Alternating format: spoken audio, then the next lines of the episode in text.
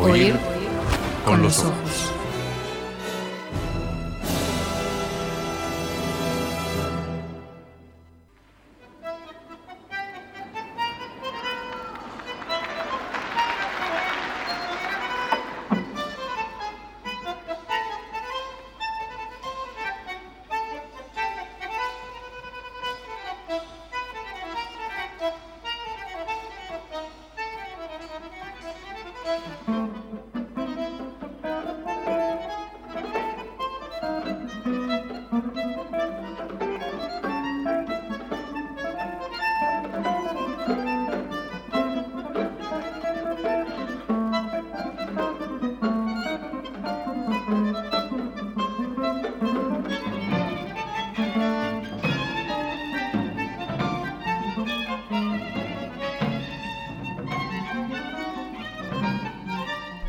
Conversación sobre el bandoneón, sobre Astor.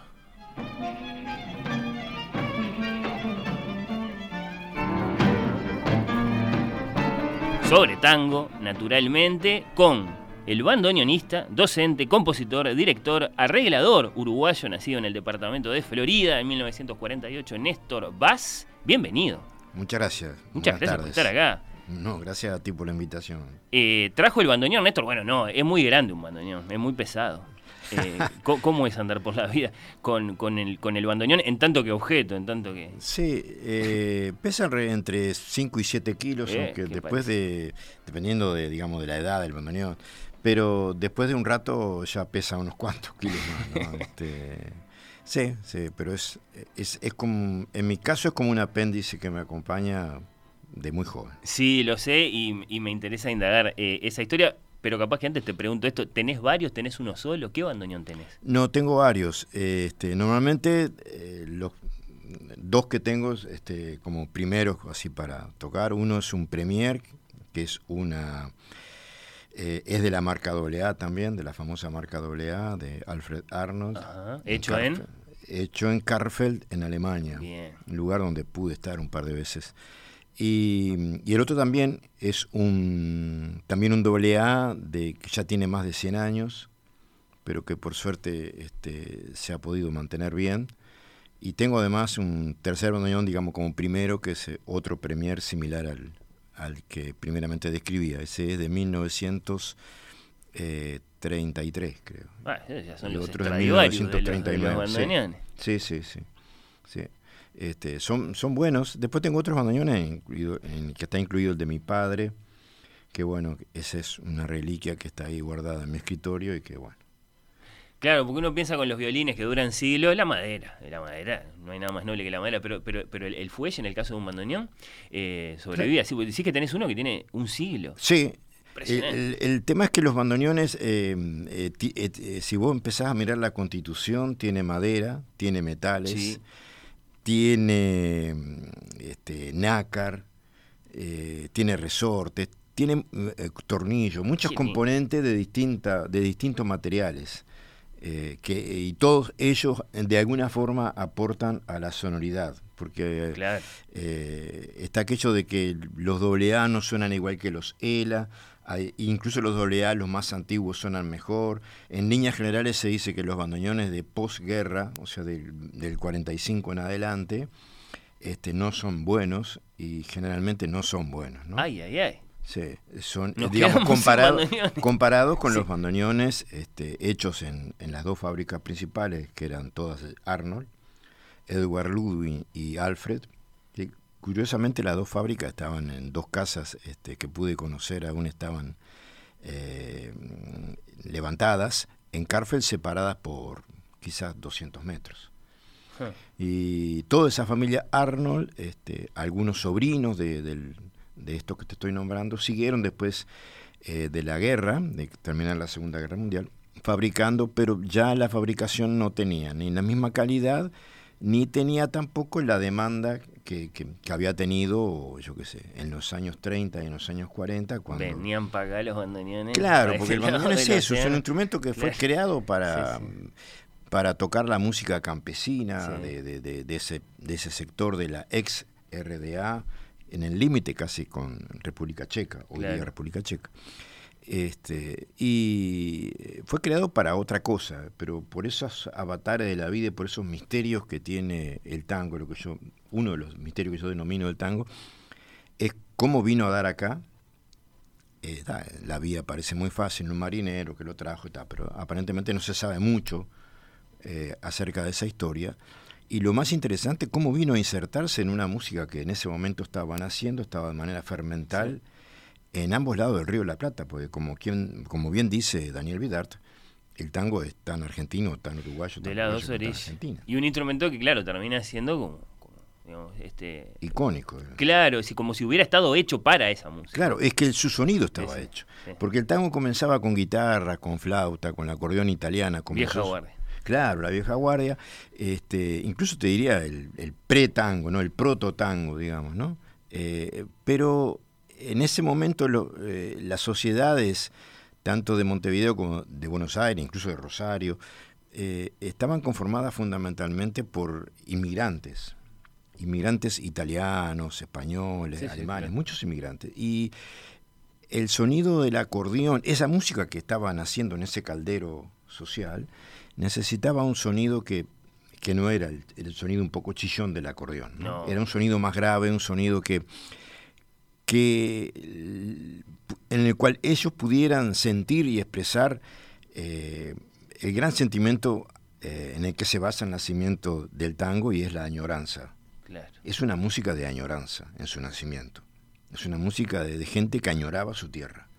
Y bueno, eso implicaba cierta tristeza, cierto dolor, este, eh, todo eso que, implicaba el desarraigo en aquel momento de gente que llegaba a, hacer la América, ¿no? a, vivir una mejor vida. Entonces, este, eh, en, sus momentos lúdicos llega esta música que estaban haciendo allí y, llega el bandoneón y parecería como que ese sonido se, se eh, inmediatamente eh, entiende ese sentimiento de añoranza de la gente. Como Johann Sebastián tocando el órgano en una iglesia en Leipzig, de pronto estos inmigrantes tenían el instrumento para la música que estaban creando. ¿Sabes que te puedo contar una anécdota de la iglesia de la iglesia de ¿La de Santo Tomás? ¿Qué pasó? ¿Qué pasó?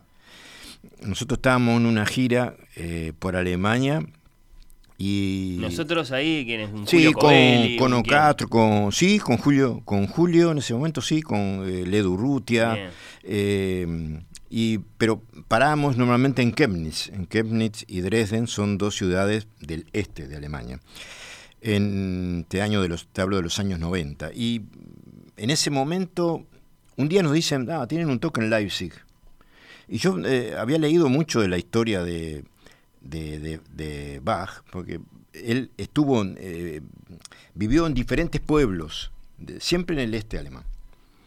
Y, y justo, yo pensaba, Leipzig, el lugar donde está su museo, la Santo Tomás Kirch y la otra iglesia donde él tocaba, los dos, en la Santo Tomás Kirch estaba enterrado, primero lo enterraron, después los, eh, no, no, sabían dónde estaba, después encontraron su cuerpo de vuelta, donde él compuso sus famosos este, oratorios, ¿no? Claro, Y donde él tocaba en el, en el, en el órgano. está, me, lo quedaba para mí. ¿Podés creer que cuando nos llevan en, un vehículo, el, el, chofer que nos llevaba tenía sus instrucciones, llévelo tal hora, déjelo allí, después van a cenar, levántelo y tráigalo de vuelta.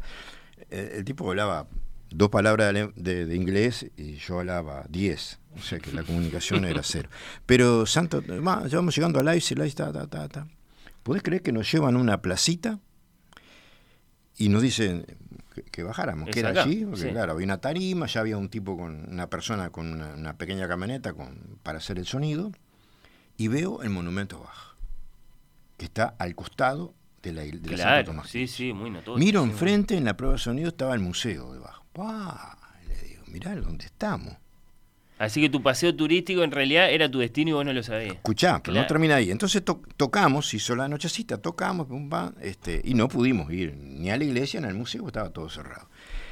El 25 de agosto de ese año, eso fue, eh, por poner por el 20 de agosto, el 25 de agosto de ese año, recuerdo bien porque era el cumpleaños de Ledo, le digo, che, ¿qué les parece si vamos a pasar a, a Leipzig? Vamos a ver un poco las cosas que no vimos, porque ta, ta, ta, vamos. Y yo los tenía tosidados con la historia, no rompas más con esto. Podés creer, bueno, tuvimos la suerte, la iglesia abierta, fuimos y este, la estaban reacondicionando porque era dentro de poco el aniversario de, de Johann Sebastian. Y bueno, pudimos entrar al museo, pudimos este, estar al lado del órgano que él tocaba, este, ver su tumba que hoy día está en el mm. centro de la, de la catedral. Eh, en fin, y, a, a, los pocos días vamos a Potsdam y vamos de excursión y visitamos el castillo de Federico el Grande, el Sanssouci, castillo de verano. Y ahí hay otra anécdota impresionante con Bach, porque el rey Federico era eh, un, rey que, digamos, le gustaba hacer mecenazgo con los, con los eh, artistas, y uno de los tantos hijos de Bach, no me acuerdo, era el músico de corte. Entonces cuando Federico en Potsdam se eh, entera de que Bach está en viaje para conocer a un nieto, lo detiene en la frontera, este, lo trae a, determinado lugar y lo hace ir así en forma intempestiva a la corte y donde se puede ver los hay distintos salones donde Federico había comprado varios pianos en aquel momento. Entonces hace que el viejo va como le decía él tocara en cada uno de ellos. Y el rey Federico era flautista eh, componían una cosa y entonces tenía una frase Famosa frase. Entonces el desafío él se lo toca a Bach y adelante de toda la corte le, pide a Bach que componga una fuga a cuatro voces sobre esa melodía de él. Una papa. Ah, sí. Y bueno, y Bach, Bach iba por los distintos salones probando los pianos. que serían pianofortes, o sea, abuelos sí, sí, pianofortes, pianofortes, unos con, con, algunos con los colores invertidos de las teclas. Claro, sí, sí, vaya a saber qué sonido tenía. Este, y bueno, eh, la música y el tango me ha permitido este, de forma colateral conocer eso. Algún tanguero que esté escuchando capaz que se sorprende de, de un bandoneonista, un hombre de tango hablando con esa devoción de Johann Sebastian Bach, pero porque hay evidentemente una ascendencia ¿no? de, la, de, la, de, la, de la música grande que vos tocás, Néstor. Sí, sin duda. Eh, con aquella. Sí, sin duda. Este, pero además, aunque no lo hubiera, eh, a mí me gusta mucho conocer la historia y siempre aprovecho el lugar donde estoy para, para recorrer y para... Soy un defensor de aquellos artistas que han tenido muchos problemas para triunfar. Bueno. Eh, eh, en vida, ¿no? Eh, que normalmente no han visto. El otro que, siento una profunda admiración es Van Gogh. Este, y bueno, entonces cuando puedo me hago esas recorridas. Es muy lindo saberlo, creo que, te hace como músico eso y que, aumenta nuestro, nuestro interés por lo, por lo que haces. Néstor Vaz, vamos a poner algo de contexto también a esta conversación, se presenta junto al Néstor Vaz Quinteto eh, confirmame esta, esta formación, eh, Néstor, ya que estás acá, Álvaro Agopian en piano, Jorge Pía en contrabajo, Jorge Nochetti en guitarra eléctrica y Matías Craciun, ¿está bien dicho así? Craciun. Craciun, ¿sí? En violín. Sí, sí. La invitación, simplemente Astor, esto es la noche del sábado 30 de abril a las 21 eh, horas en la sala Hugo Balso del Auditorio Nacional concierto y libro, porque además de la música va a estar allí la oportunidad de encontrarse con Un sonido en la penumbra, que es un libro eh, acerca de la vida y la obra de este músico que nos está acompañando y del que podemos escuchar un pedacito de él solo con el bandoneón tocando a Astor.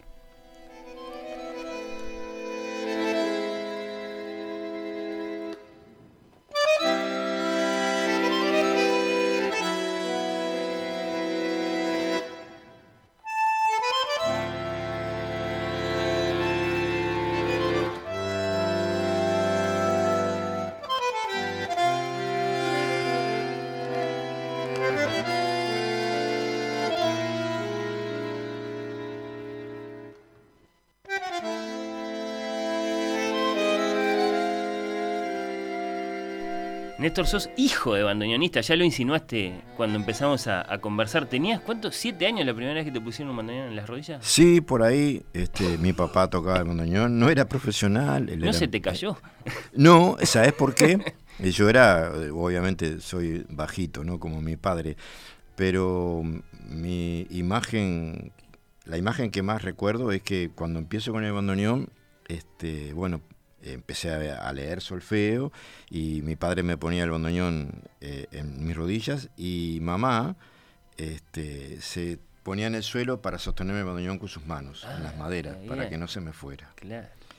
esa es la, la- la imagen más linda que tengo de ellos y de esos años. Y bueno, sí, comencé con los, a los siete años. Después, durante un tiempo dejé porque me daba como una especie de vergüenza. Este, hasta que después, eh, cuando con 15 años nos mudamos de mi pueblo natal de 25 de mayo para Florida, en una conversación con mi viejo, bueno, dije, hay que buscar un poco, ayudar a la olla. Y ahí, está papá, yo te voy a dar una mano. Y volví y estudié un poquito unos días y bueno, hice una prueba con una orquesta local de Florida y quedé de bandoneonista. ¿La actividad musical de tu papá eh, era una actividad propiamente dicha o era una cosa que tenía ahí no, lateral? papá, lo- lo papá tenía muchísimas condiciones, pero era, era algo lateral. ¿no? Ta, él ta, no ta, se dedicó, no se dedicó a tocar el bandoneón. Era, era una actividad lateral, no profesional. Este, pero sí tocó mucho, sí, yo lo recuerdo. Y aparte toqué mucho con él, no el bandoneón, sino este, la batería o el tamboril o el Ah. pandeiro. Claro, vos fuiste adolescente eh, en los años 60, entonces entonces estarías rodeado de jazz y de Beatles y que no sé cómo te llegaba la música. No, no, no, no. Aunque te parezca mentira, eh, mi adolescencia está, o mi niñez, mejor dicho, empiezo por un poco más temprano, Sí. estaba rodeado de tango. En la familia Está de mi madre y de mi padre, lo que se bailaba era tango, este, eh, y se escuchaba tango. Yo no tuve radio hasta bien pasada, quizás como a los 18 20 años, que no, no tenía electricidad en mi casa. Pero escuchaba en la casa de mis abuelos, en 25 de mayo, a veces los domingos, los lunes me, dej- me- me- me permitían quedarme en la casa de los abuelos para escuchar la radio. La ¿no? radio, de disco todavía no estamos hablando, obviamente. Claro, y los bailes, que era la principal actividad eh, social, hablando del pueblo chico en 5 de mayo, los bailes eran con la, la famosa estructura típica y jazz. Claro, un- una banda, digamos. Claro, Sí, una sí. orquesta de jazz normalmente del pueblo, de, una orquesta típica y una orquesta de jazz que venía de Florida de otro lado. Y era media hora y media hora. media hora. Entonces yo de niño me miraba los bandoneones este, desde abajo del escenario y escuchaba a mi padre. O sea, tuve una formación de eso. Este, como no tenía radio y nada, después los Beatles vinieron mucho, mucho después, Mucho pero yo estaba muy inmerso en, en- en- en la música de tango. ¿no? Y ya con 15 años, a los 17 años, había descubierto la música de Astor. Entonces, como música nueva, tenía lo de Astor y lo de Astor y ta, y Astor era me partió la cabeza. sensación. Sí, sí, sí, claro. En los Era años nuevo, 60. era. Claro, y aparte era Era era, resistido Claro. y esa faceta mía, como te decía, de, de- de as- de ser amigo de la obra de gente resistida, este, me, me inclinaba cada vez más a, a escucharlo y este, ya de grande, con, comprando los primeros discos y conformando los primeros conjuntos para tocar música de Piazzolla en Florida, que iban 15 a escucharnos. Así que el nombre de Astor es el primero que me mencionás. Capaz que me podrías haber hablado de Gardel, capaz que me podrías haber hablado de Pichuco, pero no. Primero me nombraste a Astor, Sí, eh, que por supuesto viene de, de Troilo, claro, y por qué no decirlo, de, de Gardel que está antes. también, claro, sí. Este, tu primer flechazo ya fue, ya fue Piazzolla. No, en mi primer flechazo fue escuchando papá, eh, papá tocaba Troilo, Ah, bien. eh, tocaba La Última Cura, todos esos, todos esos tangos este, eh, icónicos de la orquesta de, de- de Troilo, ¿no? O sea, yo fui troiliano desde, desde la cuna. Ah, bien. Gardel, eh, Piazzolla llegó, llegó después de, Astor, este, De- después de Troilo. Claro, después de Troilo, perdón. Y este Gardel llegó a mi vida, aunque lo conocía obviamente, mucho más adelante. Mucho más adelante. Hmm. Yo no era un tipo gardiano, porque papá no era un tipo gardiano, era aquello de la Clarín y Gardel, Sí, las sí, horas sí, pares. no, no, eso no, no, no existía ni en la casa de mi abuelo ni en las mías. No, la biografía evidentemente eh, influye mucho, claro. Eh, así que claro, estaba Troilo por, por, Sí, por la- sí, por Tro- influencia de tu... ¿Cómo, cómo deberíamos evocar la, la figura de, y la personalidad ¿no? de, de Aníbal Troilo? Y Troilo, eh, eh, vos fíjate eh, que en esa época, la década de- del 40, la década del 50, Sí. eh, pululaban las orquestas, o sea, sobraban las orquestas, y todas con distintos estilos, todas tocaban tango, pero con distintos estilos. Muy distinto. y claro. la gente eh, los escuchaba todo, porque vos en Buenos Aires, según se lee, y estabas en un café y estaba Salgán, a cinco cuadras estaba Troilo, en otro estaba Pugliese, después escuchaba, qué sé yo. Estaban todos los cracks de la época, con orquestas, con formaciones de 10, 11 personas. Pero Troilo fue diferente siempre. Troilo tuvo, para mí, esto lo hablábamos mucho tiempo con Gustavo Nocetti, eh, tuvo la virtud de ser amigo de los poetas. Él fue, fue amigo de los poetas y compuso la música para poesías memorables que aún permanecen en el tango y que van a seguir permaneciendo. Poesías que normalmente no hablan de la mujer, ni del golpe, nada, nada de eso. Habla de Lastima Bandoneón, habla de Che Bandoneón, este, habla de Garúa, habla de, muchas cosas en las cuales, eh, digamos, es el paisaje este, humano y, físico de esa época. Después, capaz que no, no fue un bandoneonista virtuosísimo. No, no lo fue. Eh, pero sí era un músico y un compositor de una, gran imaginación. Claro, y muy expresivo. Claro. Muy comunicado. O sea, le encontró al bandoneón eso de que yo te hablaba de hace un, hace un rato, ¿no? La forma de, hacerlo, de, de, tocarlo que llegue al, alma de la gente. Y en algún momento, entre los bandoneonistas de su orquesta, había un joven Astor Claro, claro. Que, no hubiera sido fácil tenerlo ahí porque le haría la vida imposible. Ellos, tuvieron una relación de amor y odio, ¿no? Este, además, Astor eh, era muy amigo de las bromas pesadas, ¿no? Pero pesadas, pesadas. Hay varias que después, si querés enterarte alguna, contaba por Leopoldo Federico. Yo qué sé, ponerte un gato adentro del estuche. Qué tipo raro pienso de la chica. Sí. una vez hablando con Amelita Baltar me decía, era un tano insoportable. Pero le gustaba cocinar, pero enchastraba todo. Bueno, miles de anécdotas. Pero en definitiva fue, fue un luchador que marcó su camino y el camino está hoy y va a seguir estando. Sí, por supuesto, Piazzolla en un momento eh, siente que componer para la orquesta de otro le queda muy chico. Claro. Y se tiene que emancipar, que eso es, parte de lo que los distancia en una. claro, y fundamentalmente, ¿sabes que También el hecho de que él comenzó a estudiar, después que ve que en la orquesta de Troilo este, él eh, estaba tocando, eh, Troy lo encargaba arreglos, pero para mí el primer quiebre de la vida de Astor Piazzolla es cuando empieza a estudiar con Ginastera. Con Alberto Ginastera, claro. Ese es el primer quiebre. vos, imaginate un muchacho de veinte y pocos años estudiando arreglo y composición con Ginastera y tenía una orquesta para de laboratorio para experimentar aparte con esa fiebre de, hacer y creativa de, de Piazzolla, estaba en, el Zoom. Ahí tenemos varios años de Piazzolla debatiéndose entre seguir escribiendo para el tango y convertirse en un sinfonista o algo así. Que es lo que hace presentándose el famoso concurso que le da la beca para, para ir a estudiar a Francia con Nadia Boulanger. Con Nadia Boulanger. Él, compone una música clásica y él llega a Francia con su partitura eh, pensando en que su futuro era un futuro de compositor de música clásica.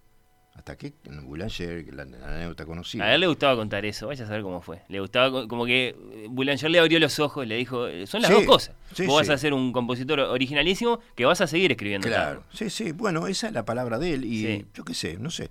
Eh, eh, obviamente hay varios libros escritos sobre Astor y hay mucha gente que, que bueno, que que lo rebaja algunos puntos, ¿no? Ah, y bueno, eh, eso sí es interesante, porque está bien contestar. Eh, fue, fue, fue, fue el más grande de todos los compositores, el más original, el más inspirado, o era otro, como estaba Pugliese o como estaba Salgán, y tal, simplemente se construyó a su alrededor una narrativa distinta y, de más vuelo. Eso es cierto, se construyó una narrativa distinta, eh, una forma de componer distinta, introdujo la fuga, introdujo el contrapunto, o sea... ¿Pero esas eran cosas que, que le quedaban grandes a un Salgán, por ejemplo?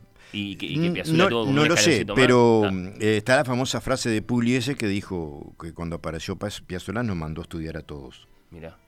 ¿Y vos, sentís que eso, eso, eso tiene un sentido? Y yo creo que sí, o sea, él, estableció, él levantó mucho la vara, levantó la vara muy alta. ¿Qué pasa? Era muy resistido por, por el público.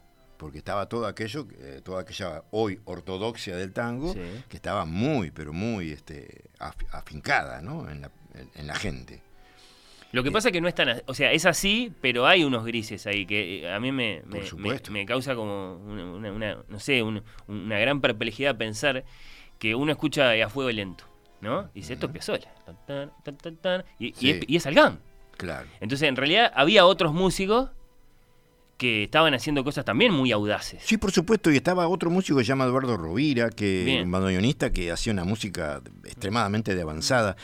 Pero vos sabés que a pesar de todo y los otros intentos y el primer Rodolfo Mederos, este, hay algo que hace que Piazzolla permanezca. Hay algo que... Y para mí, eh, para mí es porque el tipo tiene a Troilo, él pasó por el anillo de Troilo. Él pasó por, por, por, por ese... Y luego se, eh, en- eh, se hizo un estuario, ¿no? Él pasó por el anillo Troilo. En su juventud él mama la orquesta de Troilo. Y Troilo está en muchos fraseos de, de- de- de Astor. Dejaron un par de grabaciones juntos, ¿no? Sí. Eso es lindo. Y ahí se ve clarísimo, este, a, un- a una persona, aunque no sepa nada de bandoneón, se, se ve clarísimo quién es quién. Porque es- la postura es, maestro, diría Astor, usted toque la melodía, pi, pa, pira, pirarira. Sí. sencilla, Volver es uno de los tangos que dejaron y vos ves que él le sí. va poniendo to- todas las paredes, toda la estructura armónica atrás, lo ves el... Sale una cosa, mira, Merizo, sale una cosa bellísima. Sí, qué lindo. Porque en definitiva en la, en la música hay melodías eh, que son como, yo tengo un, un profundo respeto por la mujer, ¿no? pero son, son como esa mujer que es eh, hermosa y que no precisa maquillarse. o que se maquille lo mínimo, porque si se carga mucho, ya como que oculta, la, la- la belleza se oculta. ¿ah? Pero este, hay temas de la música popular, del tango, que no necesitan mucho más que eso. Está bien, me, hace- me- me recuerda aquello de Stravinsky, la música solo necesita expresarse a sí misma, no es que tiene que Sí. salir a buscar una y ese es, emoción el, ahí, ese ¿no? es el desafío de muchos intérpretes. Claro. No tenés que estar mostrando alta capacidad técnica cada dos segundos, ¿no? Y además, muchas veces, llegar a la gente con un fraseo de, de cuatro o cinco notas o con una redonda, expresar eso en un instrumento, es más difícil que tocar 80 o 90 notas por minuto. Está bien, sí, sí, pasa con los Que también se- que también saben, pasa, Saben veces- tocar rápido y no saben Claro, tocar lento. yo a veces siento mucho músico en distintos instrumentos. Sí, sí, por por favor, una redonda, por favor. Que también existe. Una redonda, poneme una redonda de cuatro tiempos. Qué cosa. Eh, te voy a preguntar por, por el quinteto y, y por- y Sí. por el show, pero como para completar este, este, este recorrido, tenés una relación un tanto ambigua, me parece, con la historia del tango. No crees que haya muerto el tango, o sea, no, No, crees no. que sea todo pasado, pero decididamente no simpatizás con exploraciones como la de Bajo Fondo, por ejemplo. No, no, porque te explico primero eso. No porque creo que mm, el tango no necesita de eso. Eh, en el sentido que para mí elaborar música eh, con sonidos de una computadora, yo preferiría que usaran ese talento que lo tienen, y muchísimo, este, en tocar los instrumentos. El hombre desde que está en la tierra inventó eh, eh, instrumentos para que sonaran. Vos imaginate los, los primeros hombres de la caverna, primero golpearon una piedra contra piedra, luego... Sí. Vos decís que es una exploración física, una cuerda pulsada, una cuerda piedra con percutida.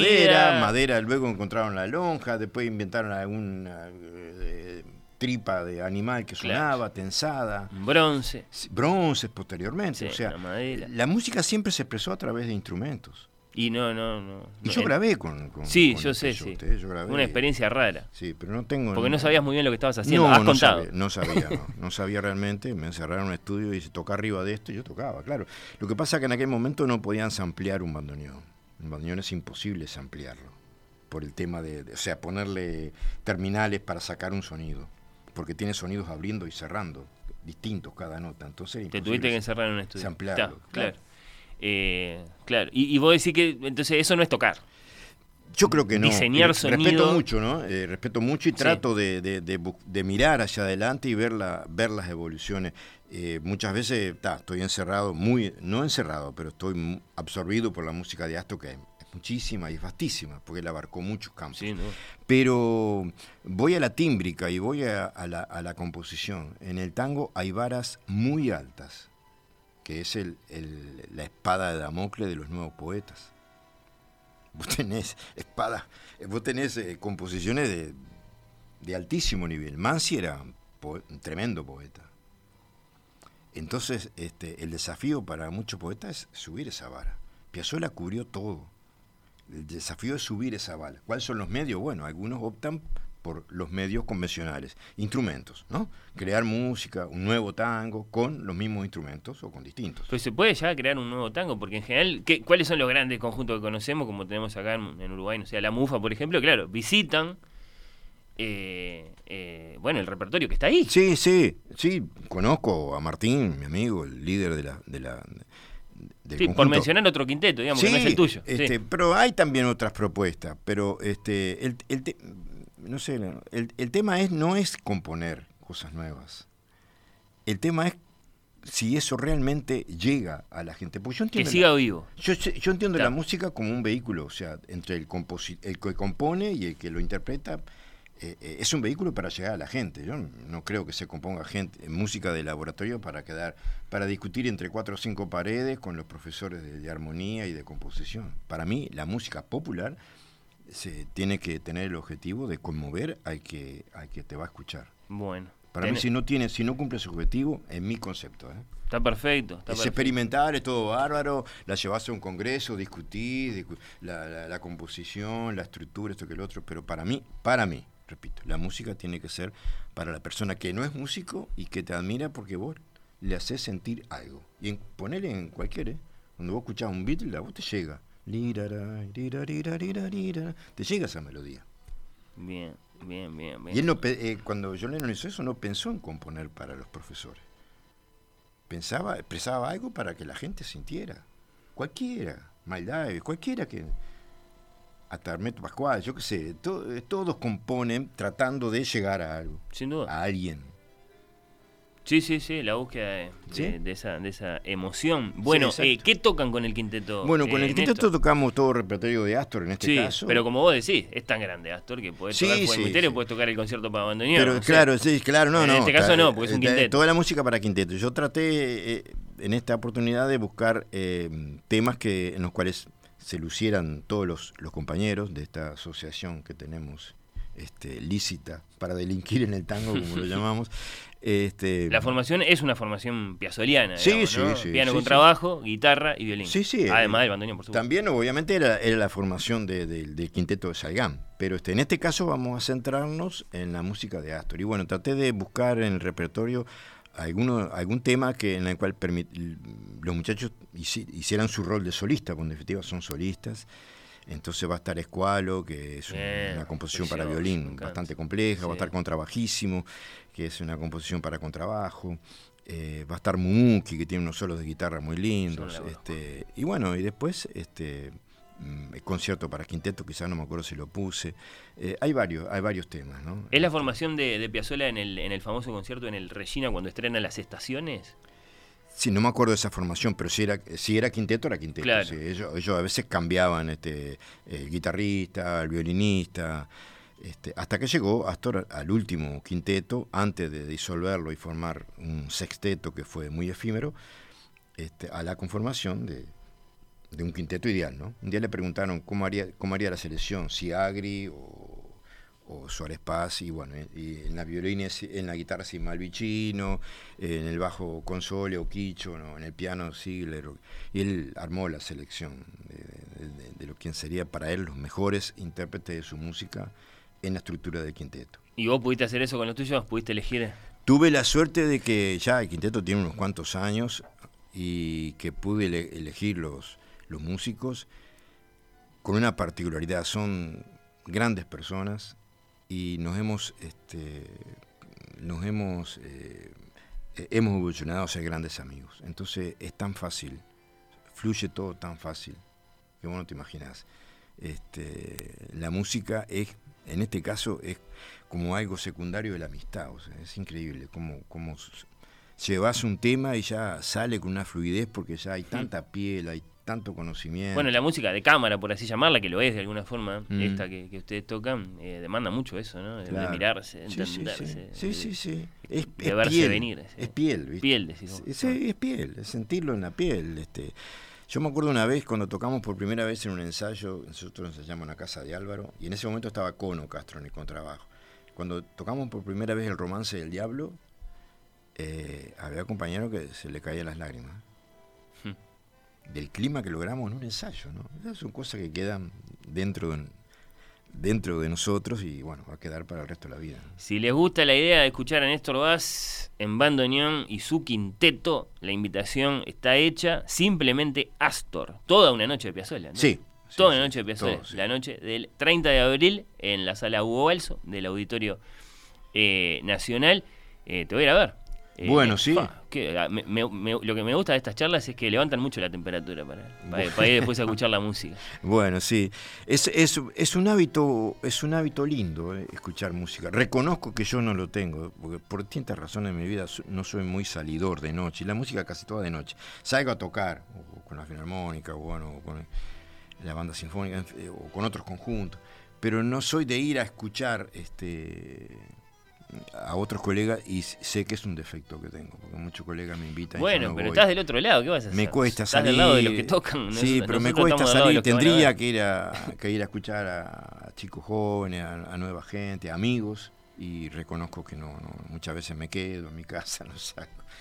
Este, pero bueno, es algo que tengo en el debe y, y espero en estos últimos años hacerlo. Bueno, bueno. Así eh, que te esperamos. Sí, a mí y bueno, y a todos Atento quienes- Daniel Colino para dejar la invitación. Eh, Bueno, caramba.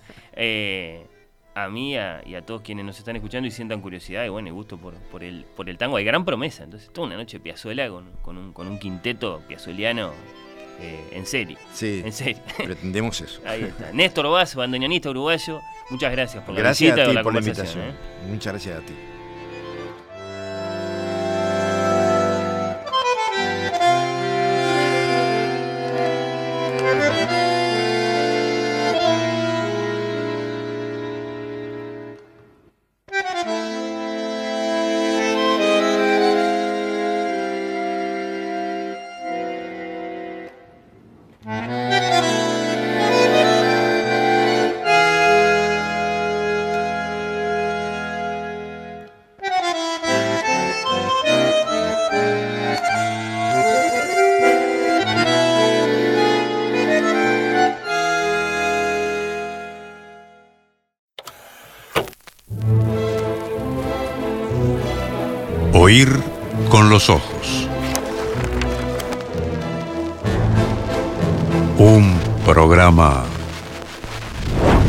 Bajo los efectos de la lectura.